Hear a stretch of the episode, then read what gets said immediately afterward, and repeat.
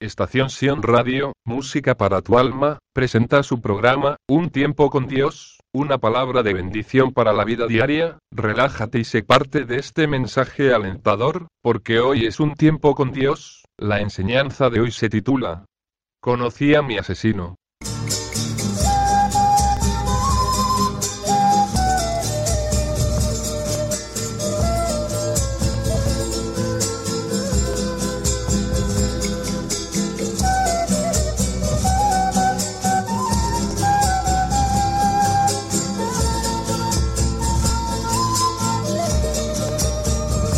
Conocí a mi asesino.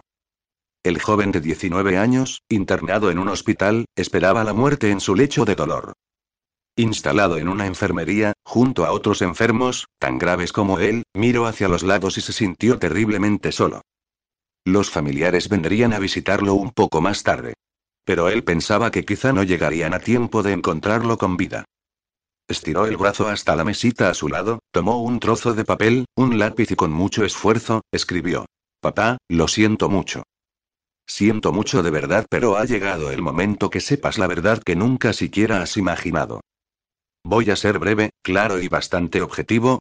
Conocí a mi asesino a los 15 o 16 años. Es horrible, ¿no es verdad, papá? ¿Sabes cómo nos conocimos? A través de un individuo elegante, bien vestido y que hablaba muy bien. Él nos presentó. Al principio, intenté rechazar lo que me había ofrecido. Pese a ello, el individuo puso en duda mi virilidad. Dijo que yo no era hombre. No es necesario que se diga más, ¿verdad, papá? Entré al mundo de la droga, mi asesina. Al principio todo me parecía bien. Después vino toda pérdida de control y a continuación, la oscuridad. Nada hacía si ella no estaba presente. Enseguida me sentía con falta de aire, tenía miedo, alucinaciones. Pero, enseguida. La euforia del momento máximo. Yo me sentía más gente que los demás. Mi amiga inseparable, sonreía. Sonreía. ¿Sabes, papá? Cuando uno empieza todo parece ridículo y muy gracioso. Incluso Dios me parecía ridículo.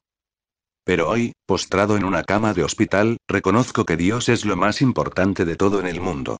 Tengo la seguridad de que, sin su ayuda, yo no tendría fuerzas para escribir esta carta. Papá, tengo solamente 24 años. Sé que no tengo más mínima posibilidad de sobrevivir. Es muy tarde para mí. No obstante, quiero hacerte un último pedido. Dile a todos los jóvenes que tú conoces lo que me sucedió.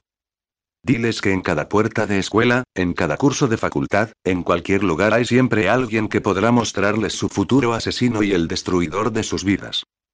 La droga. Por favor, papá, haz eso antes que sea muy tarde para ellos y perdóname por el sufrimiento que te causo. Perdóname por los sufrimientos que causé con mis locuras. Incluso yo, ya he sufrido por demás. Adiós, papá. Terminó de escribir la carta, con dificultad la puso sobre la mesilla, intentó respirar, pero no lo logró y el lápiz se le cayó de la mano. Inclinó la cabeza hacia el lado y murió. La Biblia dice, porque la paga del pecado es muerte, mas la dádiva de Dios es vida eterna en Cristo Jesús Señor nuestro. Romanos 6, 23. Yo le animo a escoger la vida y no la muerte. En San Juan 3, 16 dice, porque de tal manera amó Dios al mundo, que ha dado a su Hijo unigénito, para que todo aquel que en él cree, no se pierda, mas tenga vida eterna. Y en 2 de Corintios 5, 17 dice, de modo que si alguno está en Cristo, nueva criatura es. Las cosas viejas pasaron. He aquí todas son hechas nuevas. Usted tiene la oportunidad de cambiar su historia, él le asegura que le ama y que puede hacer de usted una nueva persona, recuerde, solo ello puede hacer. ¿Quiere cambiar? ¿Quiere darle la oportunidad a Cristo en su vida y recibirle como su Salvador personal? Haga esta oración con fe.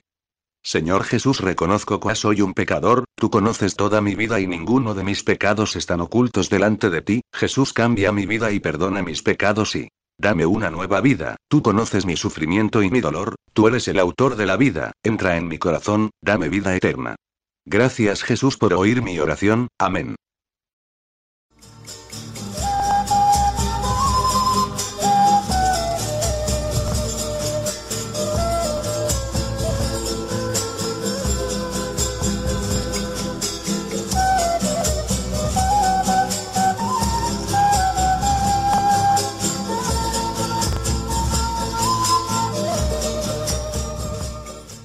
Estación Sion Radio, Música para tu alma, presentó su programa, Un tiempo con Dios, bendiciones. Copyright 2019 Estación Sion Radio Todos los derechos reservados.